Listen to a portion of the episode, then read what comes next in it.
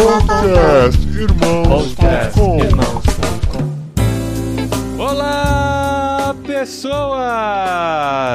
Podcastirmãos.com de número 357 entrando no ar. Eu sou o Paulinho e recebo aqui de volta Cacau Marques, que entre as disciplinas espirituais a que ele menos gosta, tenho certeza que é o jejum. Eu tenho certeza também. E eu sou o Cacau Marques e tô aqui com a Adriana, que só pratica o jejum intermitente junto com as corridas dela. Olha, isso mesmo. É o jejum, assim, é um dia só chocolate meio amargo, outro dia só o chocolate normal. assim conta, né, pastor? Eu sou a Adriana e eu estou aqui com o Caio, que vai nos ensinar a como não dormir numa Lectio Divina. Olha só. Muito bem, eu sou o Caio, aqui de Brasília, falando com vocês, com alegria de estar junto aí com o Paulinho e com a Adriana nesse programa. Muito feliz pelo convite, obrigado aí. Uh, obrigada. Obrigado, Caio. Caio estreando aqui no podcast é o Caio César Santos, lá de Brasília. Ele é da igreja do Ricardo Barbosa. Hoje está sendo aí pastoreado junto com o Tiago Tomé. Então são gente que a gente admira pra caramba. Entrei em Sim, contato com o Tiago verdade. Tomé e eu falei, quero gravar com você sobre espiritualidade, tá? Ele falou, não, tem um cara aqui que tá fazendo um trabalho muito legal aqui com essa questão das disciplinas espirituais. Então, Caio tá aqui com a gente. Seja bem-vindo ao podcast Irmãos.com. Tenho certeza de que vai ser uma conversa muito gostosa nesse programa aqui.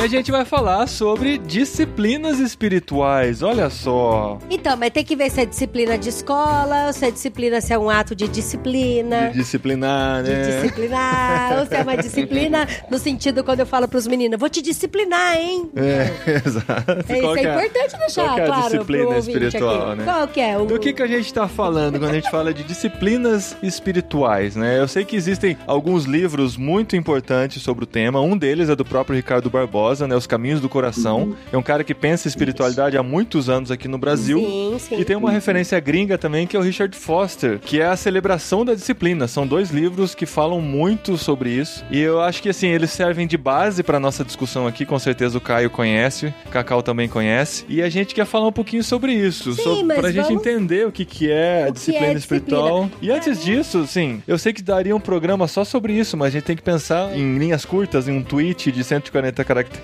tentar entender o que é espiritualidade, né? Nossa. Porque, assim, se a gente vai falar de disciplina é espiritual, disciplina. claro, a gente tem que saber o que é disciplina espiritual, a gente tem que saber o Pra que mim, é disciplina espiritual vem os monges na cabeça sempre, não tem jeito. silêncio, né? É, é, é bonitinho.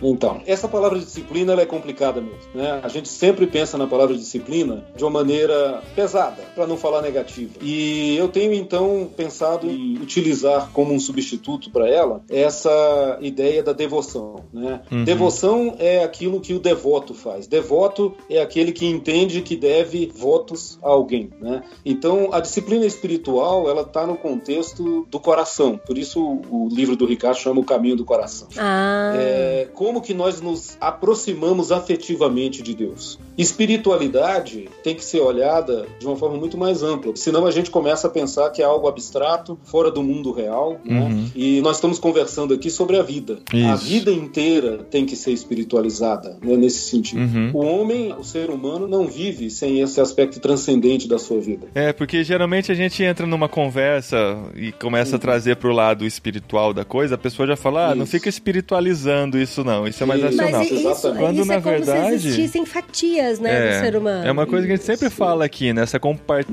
compar, com, compartimentalização. Olha aí, quase não saiu. Isso, exato, Da né? nossa vida, né? A gente achar que existe um setor espiritual onde a gente lá se encontra com Deus e no resto da nossa vida, do nosso dia, a gente tá desconectado, né? A primeira ideia dessa espiritualidade é exatamente aquela que João nos traz lá no primeiro capítulo, primeiro versículo do seu evangelho, né? O verbo se fez carne. Isso já apresenta pra gente o seguinte, toda espiritualidade, ela se faz presente na vida normal, na vida real, na vida concreta das pessoas, né? Quando a gente fala em vida espiritual, a gente não pode pensar em dicotomia dicotomia, mas numa integração daquilo que Uhum. nós somos e daquilo que Deus produz na nossa vida. né? Então é mais ou menos nessa linha que eu entendo a espiritualidade, uma espiritualidade integrada e integral. E é simplesmente o relacionar-se com Deus, né? O ter Deus como alguém que faz parte da nossa vida no nosso dia a dia. E a disciplina espiritual seria algo intencional, então, né? De como eu Exato, faço, exato. de como eu busco e me aproximo, me relacionar com Cristo. Essa palavra, Adriana, ela é fantástica, né? Intencional. A ideia, eu tenho um, um amigo que ele sempre diz o seguinte: amizades são construídas de maneira intencional. Você tem que querer e tem que fazer por onde. Uhum. E disciplina espiritual, então, é isso: é quando você toma consciência de que você quer conhecer melhor e se relacionar melhor com Deus, com o eterno, com esse ser que está aí, de certa forma, abrindo oportunidades para que nós o conheçamos e conheçamos de maneira mais profunda. Não tem nada a ver com uma lista de podes e não podes, mas é muito mais uma relação de uma amizade que se aprofunda. Eu gosto muito da metáfora do café, né? Vamos tomar um café e conversar uma conversa da alma. É mais ou menos nesse sentido. Uhum. E aí você encaixa disciplinas porque realmente tem que ser intencional. Tem coisas aí que não são assim, elas não aparecem por acaso. Você tem que se dispor a elas, né? Então essas disciplinas, por exemplo, do silêncio que vocês citaram, né? Porque o silêncio convida-nos à oração. A oração nos convida à meditação, à reflexão na palavra. Tudo isso você tem que ter um tempo para essas coisas, né? A gente tem que ter tempo para os amigos. Essa é a ideia. Isso é muito legal porque, assim, muita gente se frustra quando começa a pensar sobre as disciplinas espirituais, porque em muitos lugares isso é imposto, né? E- Em muitos ensinos, isso é como se fosse uma coisa assim: se você não buscar isso, você não vai ter a resposta de Deus para sua vida, você não vai alcançar aquilo que você quer, então você tem que oferecer algo para Deus, para Deus te dar algo em troca. É como se a gente ficasse o tempo todo fazendo essa, esse escambo com Deus, né? Olha só, eu dediquei uma hora de, De oração, de leitura da Bíblia e de oração pro Senhor, agora eu mereço ter aquilo que eu tanto quero, né? Quando na verdade a disciplina espiritual leva ao contrário, né? De a gente gastar um tempo com Deus pra gente entender mais a vontade dele e assim exercitar a vontade dele na nossa vida, né? É, e você trabalha também com a ideia da intimidade, né? Isso que eu chamo de amizade. Jesus, no final da trajetória dele com os discípulos, ele tem uma frase que é muito interessante, né? Ele diz assim: Olha, eu agora não chamo vocês mais de servos, mas Mas agora eu chamo amigos, vocês né? de amigos. Aham. E esse é o objetivo da vida cristã: é você se tornar amigo de Deus, né? Mais amigo. E amigo é aquele a quem o outro revela os seus segredos. Como Uhum. você está falando, a vontade de Deus ela ficará mais clara na medida em que nós formos mais íntimos dele. E nós percebamos melhor o que Deus tem como projeto. Não é um projeto específico,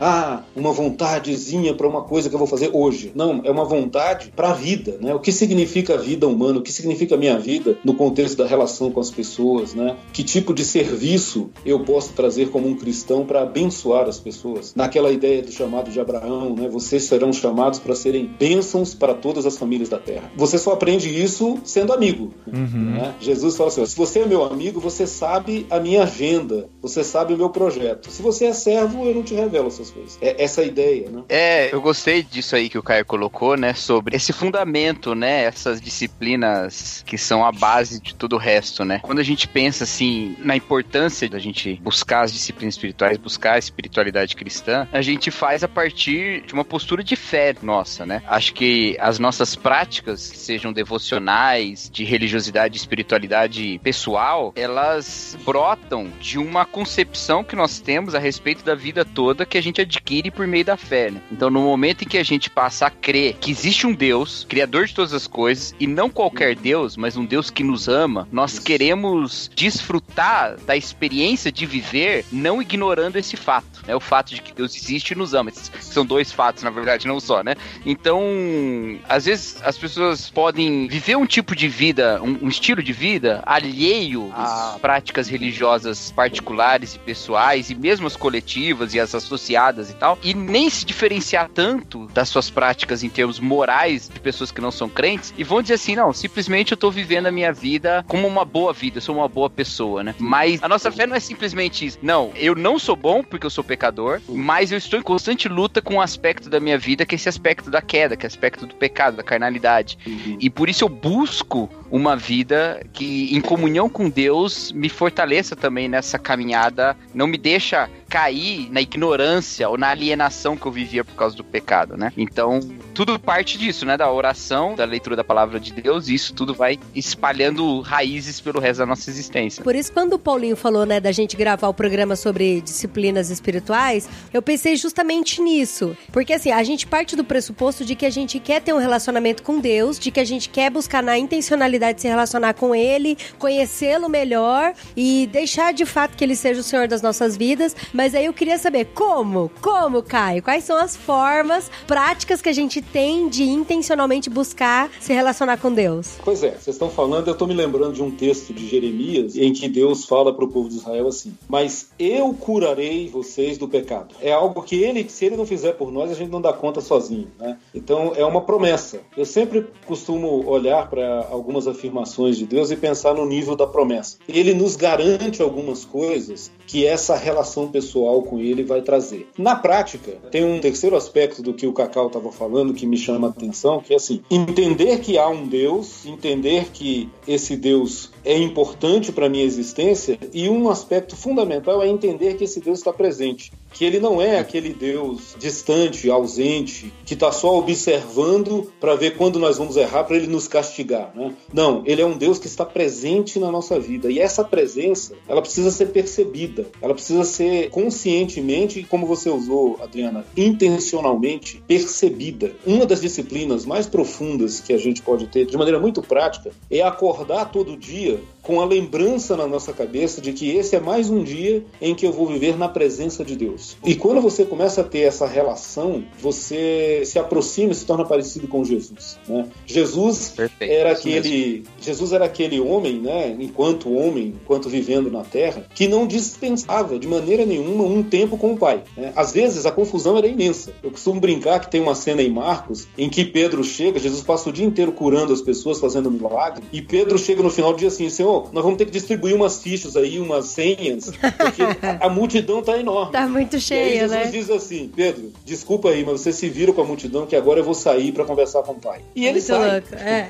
E ele vai, então, esse senso de prioridade que você tem que ter com essa relação com Deus, né? E isso é pessoal. Isso você não herda do papai, da mamãe, Não, entendeu? não. Você ou você tem ou você não tem. Isso é disciplina espiritual, né? É você ter essas percepções pessoais e um encontro pessoal com Deus. O grande barato desse negócio, a grande novidade disso tudo é você saber o seguinte, é que quanto mais você se dispõe a essa relação, mais ele tem prazer em estar com você. Deus não nega a sua presença. né? A presença dele é real. E a gente pode criar alguns, talvez vou usar uma palavra bem errada, mas alguns gadgets assim pra gente lembrar disso, né? Dispositivos. Porque, Porque, por exemplo, Sim. eu tenho que me policiar demais com relação a redes sociais e celular. Então, uma coisa Certo. que eu já falei assim várias vezes aqui no programa, que eu faço intencionalmente mesmo, é quando eu acordo, eu deixo meu celular embaixo da cama. Porque aí eu levanto, aí eu vou fazer o café, eu, eu, o Paulinho, aí eu vou tomar café, sento na mesa, aí eu tenho meu tempo com Deus.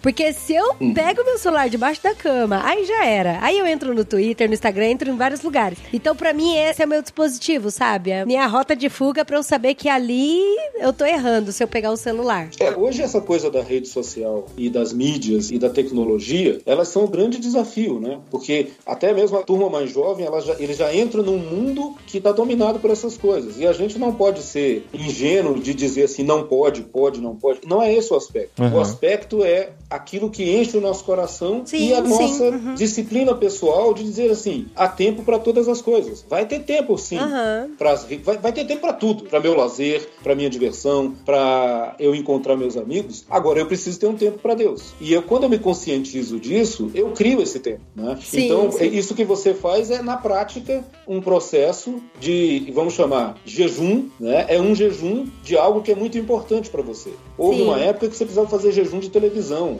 Alguém deve precisar fazer jejum de série. Alguém deve precisar fazer jejum de Facebook, de lazer, seja do que for. Aham. Essas práticas dizem para Deus o seguinte: olha, eu me importo com o que o Senhor tem para me falar. Eu tenho um tempo para você. E isso quebra um problema da oração, que é aquela oração que só pede. Né? Você só recorre a Deus quando você está em apuros ou querendo muito alguma coisa.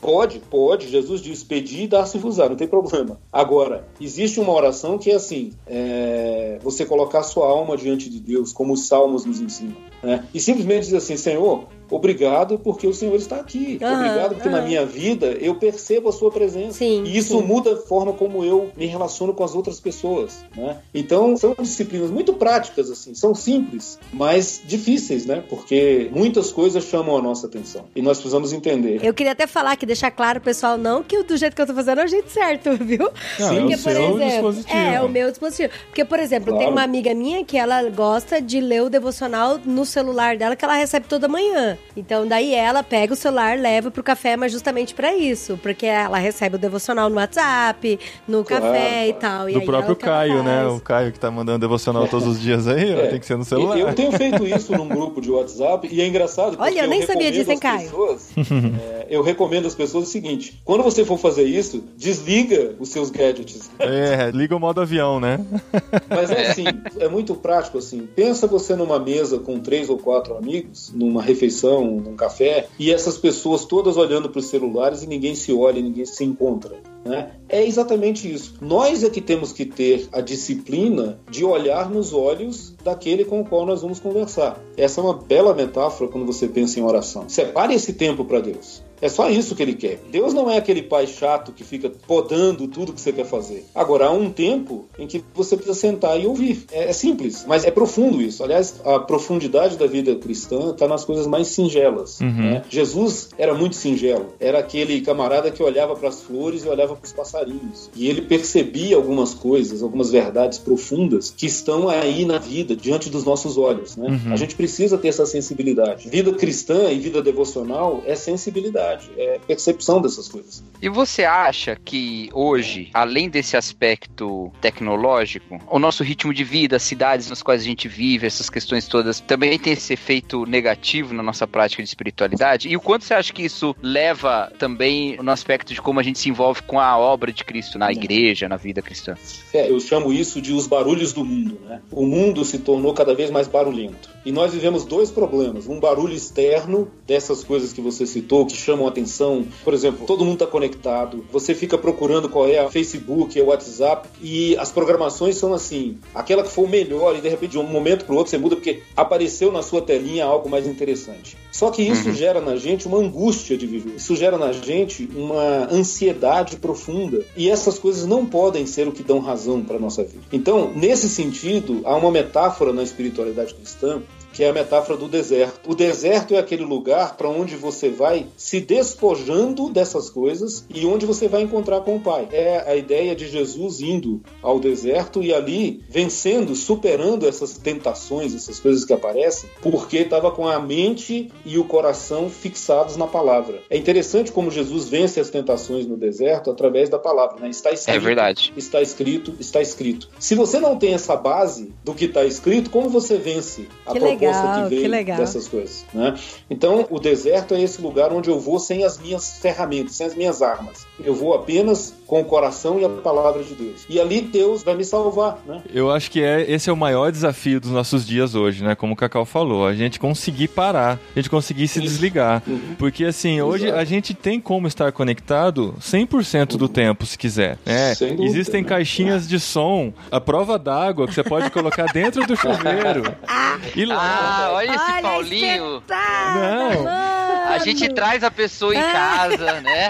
Passa uma tarde inteira, conta todas as Faz nossas. um almoço gostoso. Olha Esse é o problema da, da intimidade, viu, Caio? Ainda bem que É. Deus é um cara que a intimidade não faz esse mal. Deus não, Deus não usa a nossa intimidade pra jogar na cara. Eu não sei, pelo que eu tô entendendo, alguém tá entregando alguém aí. Né?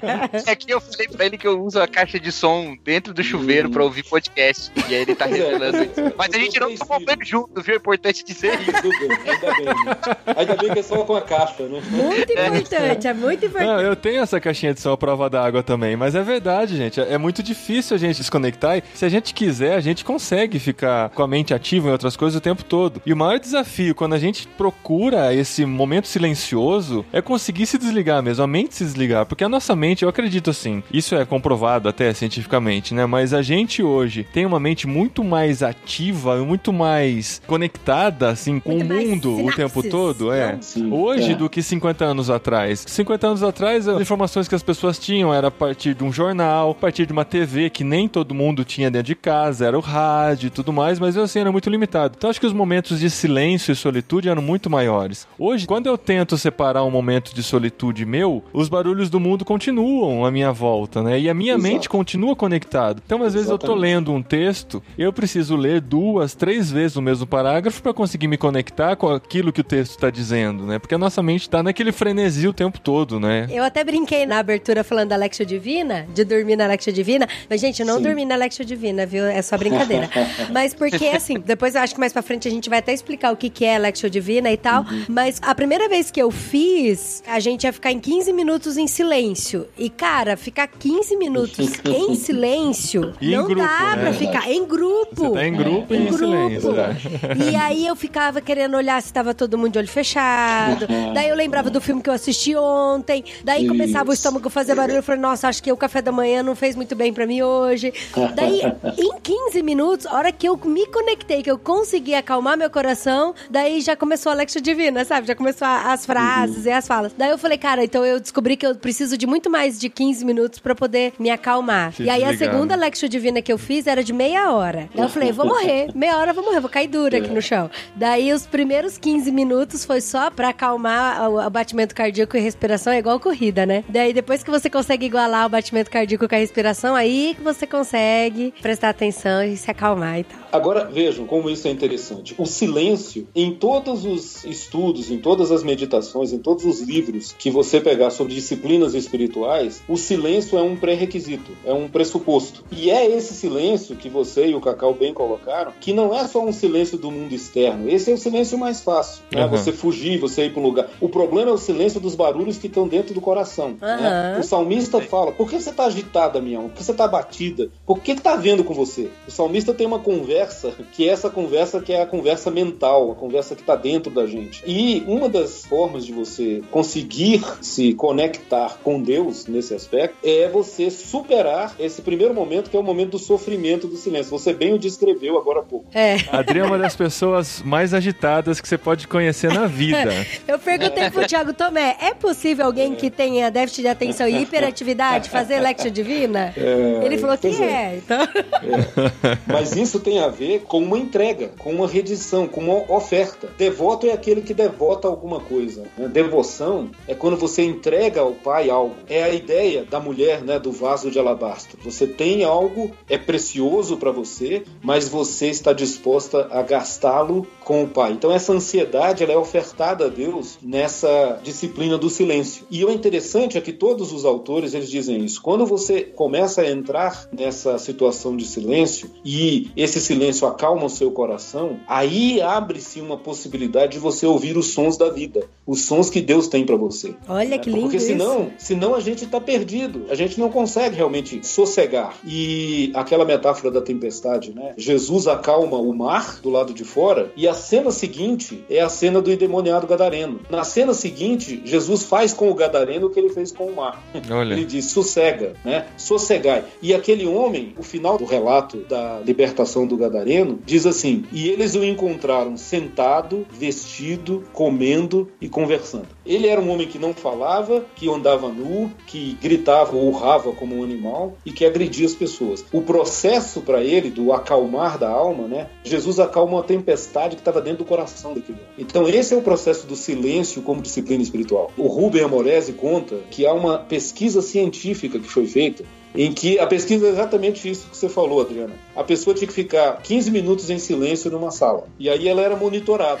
Para resumir, para resumir, assim, 80% das pessoas não conseguiram ficar mais do que 8 minutos. É, e as pessoas tinham dor física por causa do silêncio. Mas Só é para você entender um negócio absurdo, a angústia. é, porque dá uma assim. ansiedade no É. coração. É isso. Mas, por outro lado, é o caminho, é o início, é o primeiro passo para você conseguir desenvolver uma vida devocional que a gente está chamando aqui de espiritualidade. É muito importante, o silêncio é muito importante.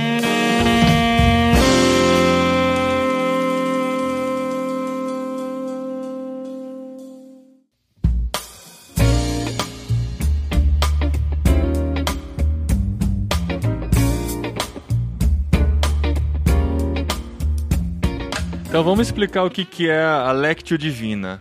Porque é uma prática milenar, não sei, não sei Milenar, como é. aconteceu isso. Porque, não, assim, ó, a questão da meditação, ela é muito conhecida, a meditação oriental, né, dos japoneses, chineses e tal, que na verdade a meditação oriental é a meditação de esvaziamento de mente, né, de você deixar ela totalmente vazia e depois não sei o que, que você faz com isso. Já a meditação cristã é uma meditação de se conectar com Deus e colocar um conteúdo, é uma meditação com conteúdo, né, não é só um esvaziamento de mente, é um desligar do mundo exterior e dos nossos barulhos interiores e se conectar com Deus. Aí vem a Lectio Divina, que é uma ferramenta que nos ajuda a fazer isso, né? Exato. Essa sua colocação, Paulinho, é perfeita, porque as pessoas no nosso meio, né, cristão, a gente tem um pé atrás com essa história de meditação, exatamente Sim. por conta da meditação oriental, né, do budismo, aham. essas religiões que enfatizam a meditação como um mecanismo de você se esvaziar dos seus desejos. Porque Buda pregava que o homem sofre porque tem desejos. Então, se ele se esvaziar dos desejos, ele para de sofrer e entra no equilíbrio. O cristianismo é o contrário. O cristianismo diz assim: aprofunde os seus desejos para que você entenda os desejos que Deus plantou no seu coração. Mas só tem uma forma de você fazer isso: é através da palavra. A palavra cria, a palavra redime e a palavra sustenta a vida humana. Então, a lectio divina e lectio divina é leitura. Essa palavra lexio é leitura. É uma disciplina espiritual que foi formada ali pelo século XII por um monge chamado Guigo. Os monges trabalhavam nos mosteiros, nas vinhas, produzindo vinho, produzindo uvas, etc. E ele carregando uma escada, ele teve a seguinte percepção: a vida devocional, a espiritualidade cristã, tem uma ferramenta interessante que se dá em quatro degraus. É como se fossem quatro degraus para você alcançar esse estado de devoção, de meditação, de espiritualidade. Que seriam esses degraus? A leitura, que é a Lexio, a meditação, que é a meditácio, a oração, que é a orácio, e a contemplação, que é o quarto passo, contemplácio. Vou falar em um minuto cada uma delas. A leitura é você escolher um texto bíblico e parar, depois de um tempo de silêncio, de aquietamento da alma, né, e ler o texto. O segundo passo é você meditar sobre os significados mais profundos desse texto. Essa é a meditação cristã. Ela não é para se esvaziar, mas é para se encher da palavra. Uhum. É para entender o que a palavra tem para você. E aí, o terceiro passo é essa leitura e essa meditação cria no seu coração aquilo que Jesus chama de a oração ideal. Lembra que Jesus diz assim: vocês oram e não recebem porque vocês pedem mal, né? Uhum. Como pedir bem? Pedir bem quando Deus produz em nós o desejo. Que legal. né? E aí você começa a pedir aquilo que é da vontade do Pai. Por isso que ela é precedida por uma leitura e por uma meditação na palavra. É a palavra quem cria em nós esse desejo correto. Então esses três passos são os passos que nós damos na vida devocional. Eu leio, eu medito e eu oro e coloco a minha alma diante de Deus. E aí o quarto passo que é a contemplácio, né, a contemplação, os nossos mestres ensinam que ela é o passo de Deus. É aquele momento em que Deus responde com a sua presença e ele vai dizer pra gente, e aí entra o que o Cacau falou, né? O aspecto da fé. Nós cremos que a Bíblia é a palavra de Deus e é Deus falando para nós. Então tem que ter um momento em que eu tenho que ouvir. E esse momento de ouvir é o momento da contemplação. Eu contemplo a beleza daquilo que Deus tem para mim. Essa é a lectio divina de uma maneira muito simples. São quatro passos. Você começa com uma leitura, você medita na palavra, você ora, coloca o seu coração e você espera, porque Deus vai falar com você. Isso é o que a fé nos dá, né? Essa é uma ferramenta muito prática da vida espiritual. Se você consegue fazer isso todos os dias, ou pelo menos em determinados momentos da sua caminhada, você vai ter a possibilidade de ouvir de Deus aquilo que ele tem para você. Ah. Mas para você ouvir, você tem que estar em silêncio, você tem que parar, você tem que se desconectar um pouco das coisas do mundo. E aí Deus vai te falar, né? E é interessante que, geralmente, essa oração guiada, a gente fala oração guiada, mas acho que não é bem esse o termo, né? É. Todas as vezes que eu participei da Lectio Divina, eu escrevi essa oração. E é interessante como são coisas assim que estavam no meu coração Uhum, e que muitas exatamente. vezes eu não estava pensando naquilo há um tempo.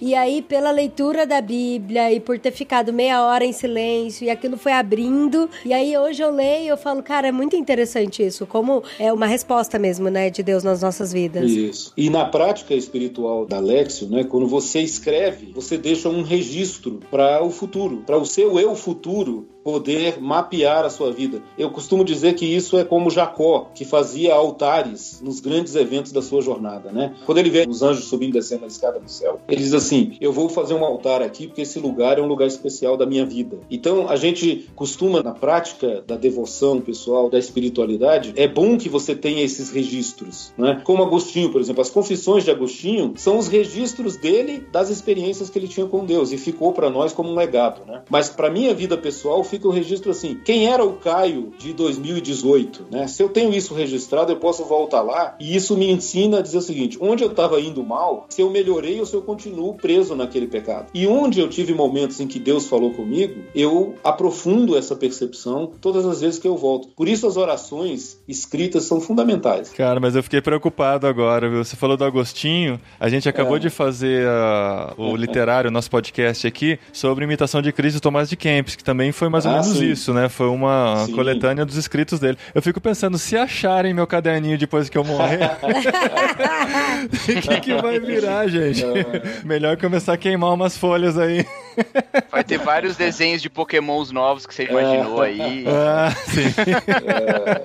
Os nossos podcasts já é um pouco isso também. É, né? mas a- o, o caderninho é a nossa intimidade, né? É o nosso coração. Ele não deixou eu ler a oração dele, da Lexio Ah. Divina, até hoje, Brasil. Ela é fo- ela- Ele ela- não deixou. Você acha? Fica querendo, né? Tem que esperar eu morrer pra publicar isso daí. Não dá Mas pra eu ficar lendo assim, não. esposa, eu posso ler. Deixa eu fazer uma pergunta pra vocês dois. Sim. Vocês É. estão com essa prática aí há quanto tempo, casal? Ah, é muito recente e é, e é muito esporádico também. Não é algo que tá na nossa disciplina. A gente participou já de dois eventos do Vocari, né? Dos nossos retiros do Vocari. A gente se encontra. Aí no último evento foi até o Thiago Tomé que coordenou todas as manhãs a Lectio Divina, assim. E cada manhã foi ficando melhor tal. A gente foi entendendo mais como é que funciona. E aqui no dia a dia eu não faço ela completa. Eu tenho É, meu momento de tem- hora silenciosa e tal. Às vezes eu acabo notando algumas coisas, mas a gente não tem esse tempo de uma hora por dia conseguir separar pra fazer uma lectio divina bem feita, né?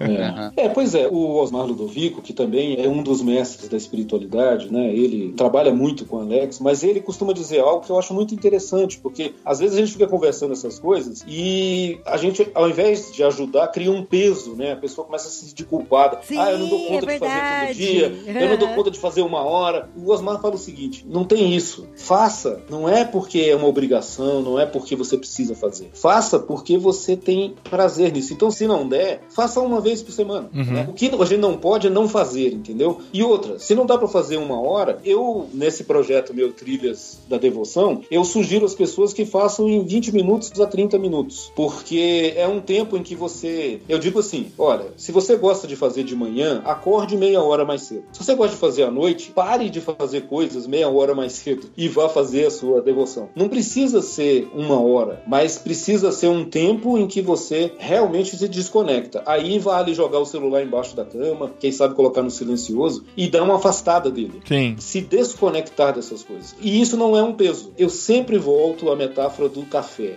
Quando você sai para tomar um café com um amigo ou com uma amiga, você vai porque você quer. Você vai porque você tá afim de estar junto com essa pessoa. Uhum. Às vezes você vai obrigado, mas depois você gosta no final das contas, né? mas é assim que você precisa perceber esta vontade de estar com o pai. É. Se a gente não tem isso, gente, a gente precisa começar a questionar. Porque ou nós estamos entendendo o pai errado, que isso também é um problema sério na vida devocional. Uhum. Às vezes nós construímos um Deus que não é o Deus Pai de Jesus Cristo.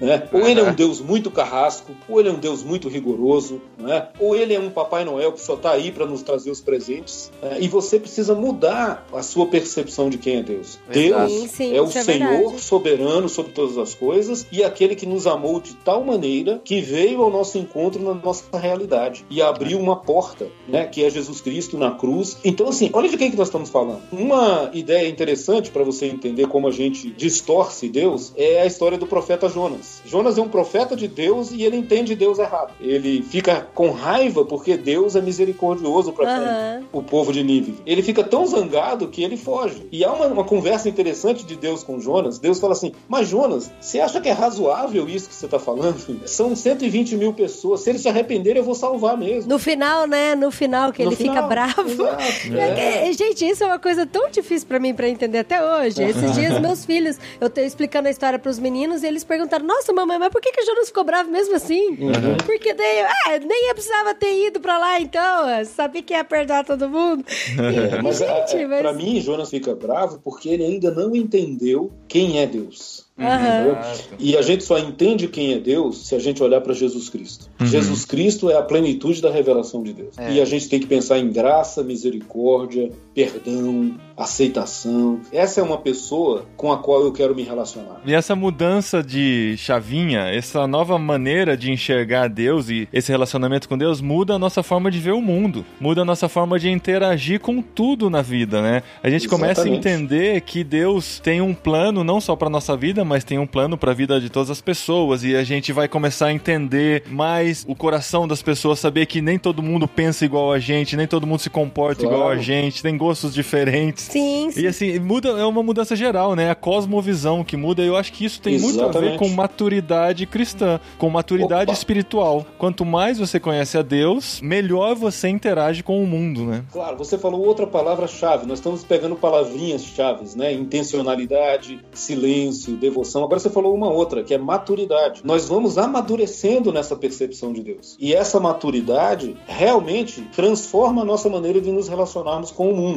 Né? Eu costumo dizer o seguinte: o Deus do religioso, da religião, que no Novo Testamento é exemplificado pelos fariseus, que ficam perseguindo Jesus o tempo inteiro, né? Esse é um Deus que, na percepção do religioso, nós controlamos. É aquele Deus, o Cacau falou um pouco disso, né? Que eu faço coisas para ele para que ele se torne meu devedor. Então eu pago dízimo, eu vou à igreja, eu não falo palavrão, eu não faço determinadas coisas e depois eu olho para Deus e falo assim: olha, Deus, eu sou tão bonzinho que você é obrigado a me aceitar e me abençoar. O Deus de Jesus Cristo é aquele Deus para o qual eu me achego e digo assim: Senhor, tem misericórdia de mim, porque eu sou pecador, né? É a parábola do publicano e do fariseu. E aí ele diz assim: a esses eu tenho uma palavra: vinde a mim. Vinde a mim, vós que estáis cansados, vinde a mim, vós que estáis sobrecarregados, e tomai sobre vocês o meu jugo, que é manso, que é suave. Então é uma relação diferente com Deus. E aí, quando eu olho para o outro, eu já não olho julgando o outro. Eu olho dizendo o seguinte, cara, eu sou tão pecador quanto ele. Né? É. Eu só tenho o privilégio e a oportunidade de ter conhecido a Jesus.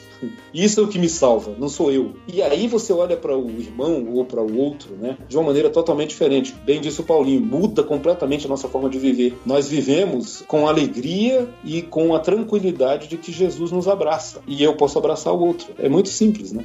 Esses dias eu tava meditando na crucificação e eu tava pensando sobre o breve relacionamento que Jesus teve com os outros dois crucificados. E os dois lá que estavam juntos com Jesus, eles foram condenados por crimes que cometeram. Então eles estavam sofrendo uma consequência de punição por um ato que eles fizeram. E um foi salvo no final. E é interessante que às vezes a gente meio que olha pro ser humano já condenando ele, sem pensar de que ele também tem a salvação de uma punição. Sim, e, e às sim. vezes a gente é muito cruel, sabe? De falar, nossa, mas por que que Deus salvou? O cara era condenado. Às vezes ele, sei lá, pode ser que ele era um assassino, um Uhum, estuprador, um pedófilo, e ali no final Deus deu a redenção pra ele. Como que pode isso, sabe? Eu não aceito isso. E quando a gente vai criando essa maturidade é, relacional, espiritual com Deus, a gente começa a enxergar o próximo tão pecador quanto a gente, né? Mas isso é difícil, é difícil, é, é muito louco. É difícil, mas se você caminha em direção à humildade, a humildade o que é? É o que Jesus chama na primeira bem-aventurança. Ele diz assim: bem-aventurados os pobres de coração, né? Os pobres de espírito. Pobres de espírito, costumam dizer, não é aquele cara que é espírito de porco, né? Que não só faz coisa errada. Não é isso. Pobre de espírito é aquela pessoa que olha para si mesmo e diz assim: eu não dou conta. Eu não dou conta de ser como eu deveria ser. Eu não dou conta de não pecar. E quando você se percebe assim, isso traz sobre você a humildade de perceber que os outros também. A grande diferença entre os seres humanos não é pecar ou não pecar, porque todos pecaram e pecam. A grande diferença é a arrogância. Né? A grande diferença é Deus não resiste a um coração contrito. Isso está nos Salmos, né? Mas a um arrogante, a um soberbo, Deus não dá trégua. Por quê? É uma- Porque o soberbo soberbo não reconhece, né? Tem jeito. E é uma coisa interessante esse texto aí, do pobre de espírito, né? Uhum. Eles usam um termo que o profeta Isaías usa Uhum. também, quando ele fala do pobre de espírito, né? Deus fala que tá próximo do pobre de espírito, que Isso. treme diante da minha palavra. É muito interessante isso, né? Esse temor do Senhor diante do que ele revela na palavra dele. Então, até a prática de buscar a Deus na palavra nos leva a essa postura de quebrantamento e humildade necessária para um encontro real com ele. E esse vislumbre da glória de Deus, essa contemplação da glória de Deus, tem como seu efeito primário realmente esse quebrantamento, né? Isso, Isaías isso. mesmo passou por isso Uhum. lá no capítulo Isso, 6, quando exato, ele vê exato. agora o Senhor exaltado, né? E a primeira coisa que ele pensa é ai de mim, né? Então, Exato. se a gente quer encontrar Deus, é nesse caminho aí mesmo, né? E é interessante porque você trouxe uma outra palavra-chave na vida devocional, que é temor, né? O Osmar, ele define temor de uma maneira muito bonita. Ele diz assim: temor e medo são duas coisas completamente diferentes. E todas as vezes que nós nos relacionamos com Deus a partir do medo, isso gera problemas, porque você começa a querer impor medo aos outros também. E aí é aquele discurso, né, do Deus que manda para o inferno, do Deus que vai te castigar e etc. Quando o temor, aí vem a frase do Osmar, diz assim: o temor é um deslumbramento reverente diante daquele que é pura glória. Então, assim, Olha que engraçado, tem- eu nunca li essa frase dele, mas eu usava Pois ela é. em sala de aula também. Então, então, Pode ser que seja sua, Cacau. Desdobramento, Era, era um sinônimo, mas era... É, o- mas temor é isso. É quando você se vê e você diz assim: é Isaías, né? Ai de mim. diante dessa beleza, diante dessa glória, ai de mim. né? E a novidade do evangelho, né? É que é desse altar de glória que vem uma brasa e purifica os nossos lábios. Então é Deus que nos purifica, né? Diante do nosso quebrantamento. Eu gostei muito da metáfora do deserto, né? Uhum. Acho que é clássica, né? A gente Isso, isso. Uhum. nisso. Mas a gente, às vezes, tem uma abordagem diferente na história da tradição cristã sobre isso, e acho que elas são até Uhum. complementares, né? Mas uma metáfora que eu uso bastante também para falar sobre exílio, uma, uma metáfora, para falar da espiritualidade, uma metáfora Uhum. bíblica, é a do exílio, né? Eu Certo. acho muito Uhum. interessante o quanto, na escritura, o povo Uhum. de Deus está em exílio, né? Tá fora da sua terra. Quantas vezes ele tá fora, ou às vezes até na sua terra, mas sob o domínio de outros impérios, né? Uhum. E isso nunca fez com que a busca pelo nome de Deus, o invocar o nome do Senhor Uhum. e essas buscas de espiritualidade, elas deixassem de ser presentes, né? Eu Uhum. gosto muito de pensar em Daniel. Daniel tá no exílio, fora da sua terra, sem o templo, né? Sem toda a estrutura sacerdotal, sem a estrutura levítica, sem o rolo da lei, sem nada,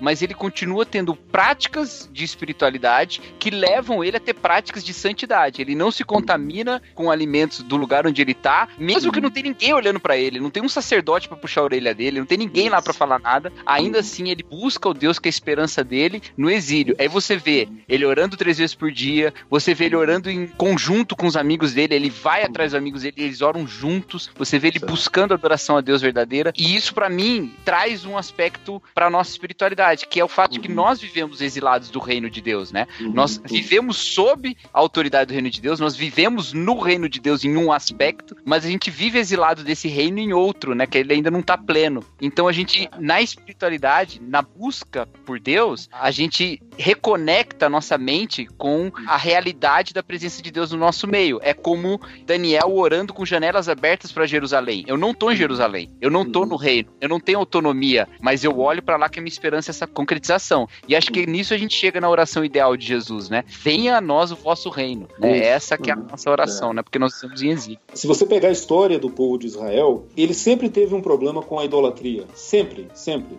A idolatria acompanhou o Israel desde o dia que ele saiu do Egito, é, com É. o bezerro lá de ouro e etc. Aham. E você vai para o livro de Juízes, é uma sequência enorme, e reis, Sim, sim. de Uhum. gente caindo em idolatria, caindo em idolatria. A forma de Deus curar isso foi o exílio. Depois do exílio da Babilônia, Perfeito. do exílio mais pesado, Israel parou de adorar os ídolos pagãos. Mas teve um preço alto para isso, né? Que foi a percepção. Outro dia eu estava lendo um salmo belíssimo, né? Tem até uma música sobre isso que diz que quando nós nos assentávamos às margens dos rios da Babilônia, Uhum. as pessoas vinham nos perguntar, né? Como é que era a vida lá em Israel, né? E a gente chorou. Nós chorávamos à sombra das árvores ao lado dos rios da Babilônia. Uhum. Que é quando o povo percebe o que ele perdeu. É. Aham, nós sim. perdemos, nós perdemos. O exílio traz essa ideia de que assim, nós perdemos a comunhão e a gente precisa retomá-la. E isso cura, isso cura a idolatria que estava no coração deles, né? É, o que cura é essa vontade de retomar, né? O que cura é o desejo por, pelo Deus verdadeiro, né? Sim. E Deus Eu tinha falado isso, né? É interessante isso, porque no Deuteronômio ele fala: se vocês adorarem deuses que não são deuses, vocês serão levados para Isso. serem servos Sim, desses desses deuses. deuses. Exato. aham. Esses deuses nem existem, né? Vocês vão ser servos de coisas que não existem. É muito É, louco isso.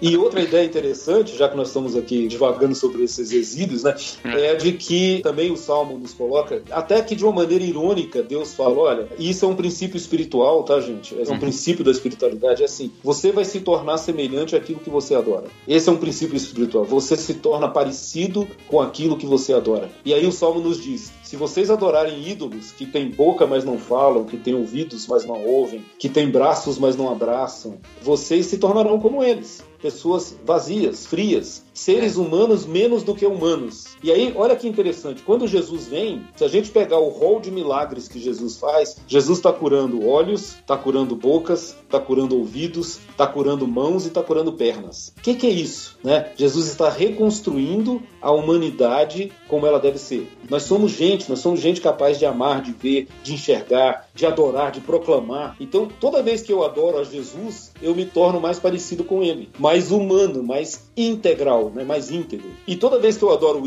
eu vou me desumanizando, Sim. vou me tornando menos do que humano. Isso é fantástico. E Muito só pra bom. finalizar, gente, eu queria citar aqui, por cima mesmo, assim, pra gente ter uma noção. Às vezes as pessoas estão perguntando o que, que além de oração e leitura bíblica é considerado uma disciplina Ah, espiritual, dá pra né? fazer muita coisa, meu amor. É. Escuta a lista. Ó, No livro Celebração da Disciplina, do Richard Foster, ele categoriza em três áreas, né? Ele fala das disciplinas interiores, das disciplinas exteriores e das disciplinas comunitárias. Nas interiores, ele coloca a meditação, a oração, o jejum e o estudo. Nas exteriores, a simplicidade, a solitude, a submissão e o serviço. E nas disciplinas comunitárias ou corporativas, a confissão, a adoração, guidance. O que, que é guidance? A oração é Guia? orientação, né? Deve ser orientação, conclusão, né? é. Guia, é mentoria. Orientação. é. a orientação e a celebração. Celebração. Exato. Então, dentro de tudo isso aqui, eu acho que encaixa muito, ou tudo que a gente conversou aqui sobre isso, mas vai ter que ficar para outro programa. Eu só vou lançar a dúvida aqui, a questão, porque dentro de tudo isso, a única coisa que para mim não faz sentido diante de tudo que a gente colocou é o jejum. Parece que o jejum, o jejum ele tá fora, se ele foi inserido assim, pá, vamos colocar porque tá na Bíblia e tal, mas assim, né? Não, não, o jejum do jeito que ele explicou ali do celular, eu acho que valendo. Esse jejum eu entendo. O jejum de, ah, o celular tá me fazendo mal, eu vou ficar longe dele pra poder me conectar com Deus. Mas quando que a comida vai me fazer mal, gente? Mas sabe uma coisa que eu acho dessa lista do Foster? Ela não é extensiva, né? Aham. Eu acho que existem algumas coisas edificantes demais e poderiam Uhum. ser vistas como disciplinas espirituais na Bíblia que não estão aqui, né? Eu gosto, por Sim. exemplo, da ideia da comensalidade, por exemplo, né? A gente sentar e ter uma refeição Sim, seria uma disciplina né? De uma disciplina corporativa, né? Eu acho que é uma coisa muito presente no Ministério de Jesus Cristo e Ah, não sem tá nessa lista, né? Então, ela não é Sim, extensiva eu ia botar também. lá o café, o pão. Exato. A comunhão. Essa coisa da mesa, né? Se É. você olhar os evangelhos, as coisas mais importantes que Jesus disse, ele disse em volta da mesa. Pode ir atrás. Né? Aham. A parábola do filho pródigo nasce é, em volta de uma mesa. Né? A história da ovelha perdida nasce lá. E a última ceia, que é a Santa Ceia, é uma mesa. Caio pode escrever um livro sobre isso com o título Falando de Boca Cheia. Olha só. Tá vendo, ó? Mais um Olha. ponto contra o jejum. Tá Mais um vendo? É, mas- Tira o jejum Tira e o bota a comida farta, então. Mas a gente volta, vamos deixar o suspense, a gente volta depois pra falar sobre o jejum. Deixa as pessoas tacando pedra É em o mim aí. cliffhanger. É o cliffhanger pra próxima temporada. Muito obrigada, viu, Caio? Ah, gente, foi uma alegria, hein? Um prazer conhecer vocês e ter esse papo. Foi muito legal.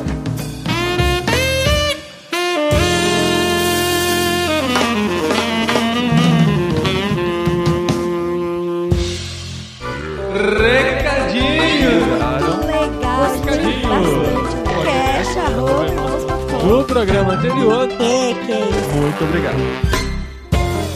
Recadinhos! Estou aqui hoje sozinho. Pois é. pessoas vão e vêm, sabe como que é, né? Mas foi muito legal esse programa que a gente gravou aqui com o Caio. A gente quer agradecer mais uma vez pelo Caio, agradecer pelo Cacau que participou com a gente aí. Você ouviu esse bate-papo gostoso sobre espiritualidade, sobre as disciplinas espirituais ao som de um belo jazz.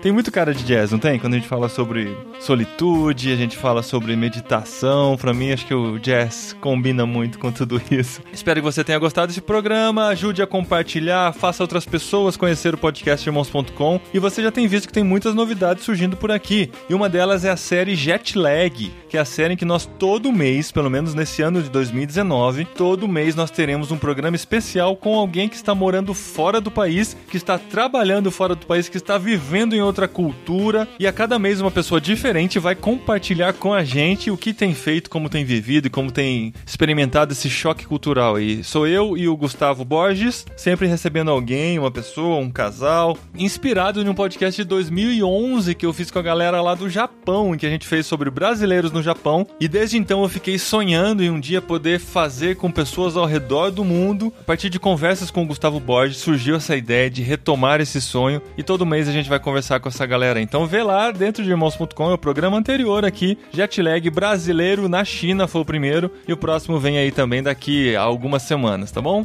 Também daqui a duas semanas nós teremos o encontro Cepal em Águas de Lindóia, onde teremos o Aquário de Ideias. Olha só que legal, vamos conversar com muita gente interessante lá. E os programas do podcast Cepal estarão de volta agora em 2019. Se você estava com saudade, vai entrar também aqui na nossa programação, fique de olho. E se você vai no Encontro Cepal, vai encontrar a gente lá, visite a gente lá no estande da Cepal, nós vamos ter o nosso aquário lá, que também é a nossa sala VIP para encontrar amigos. Então não deixe de passar, de dar um oi pra gente lá. Eu e a Adri estaremos como dois peixinhos no aquário de ideias do Encontro Cepal. E também vem aí o Vocari, que a gente também quer ver vocês. Vai acontecer de 20 a 23 de junho em Maringá, mais um ano do Vocari. A gente está muito envolvido com toda a programação, muita coisa legal que vai acontecer lá. Já estamos preparando, inclusive nessa semana aqui que você está ouvindo esse programa, nós estamos em reuniões decidindo o Vocari deste ano, decidindo os detalhes finais, né? Porque ele já está bem encaminhado. E você pode fazer a sua inscrição no vocari.org.br. Você pode ir como voluntário, trabalhando nas atividades do Vocari, ou pode ir como um congressista, um participante e curtir em sua plenitude o encontro do Vocari em Maringá de 20 a 23 de junho. vocari.org.br. E na próxima semana entra aqui o programa do podcast literário em que a gente está penando e lendo as 400 e poucas páginas do clássico da Jane Austen, Orgulho e Preconceito. Se você curte esse livro, acompanhe com a gente o programa semana que vem. Se você quer conhecer, ouve também o programa para poder depois vai que surge o interesse, você se interessa por ler, porque a nossa intenção com o podcast literário é incentivar as pessoas a lerem, a gostar da leitura. Então ouça com a gente na próxima semana o programa sobre orgulho e preconceito aqui no podcast irmãos.com, tá bom, gente? Não deixe de seguir a gente nas redes sociais, nós estamos bombando no Instagram, muita coisa legal acontecendo por lá, vários unboxings, estamos recebendo vários presentes, vários livros, muita coisa interessante. A gente tem divulgado lá nosso trabalho também, feito algumas conversas com vocês através das nossas lives. Também estamos no Facebook, no Twitter, temos nossa lista de transmissão do WhatsApp, só clicar aqui no post, no link que vai direto para a conversa no WhatsApp, manda um oi lá que você entra na lista de transmissão e recebe as principais novidades do site. E você também pode participar do nosso grupo no Telegram. Então assim, para qualquer rede social é só escrever irmãos.com/barra o nome da rede social. Então irmãos.com/barra Instagram, você vai direcionado diretamente para o nosso Instagram. irmãos.com/barra Twitter, consequentemente, barra Facebook, barra Telegram, barra WhatsApp, todas essas redes sociais você cai direitinho lá e participa com a gente. O nosso grupo no Telegram a gente discute várias pautas, troca várias ideias, comenta vários assuntos, então é um lugar muito legal para você conhecer um pouquinho mais do trabalho de irmãos.com e interagir com outras pessoas que também ouvem e acompanham o nosso ministério. Beleza, gente? Tamo junto aí. Semana que vem de volta com o literário e um grande abraço e um grande beijo da minha esposa que com certeza ela está transmitindo para vocês nesse momento de onde quer que ela esteja dentro dos nossos corações. Até o próximo programa, galera. Valeu!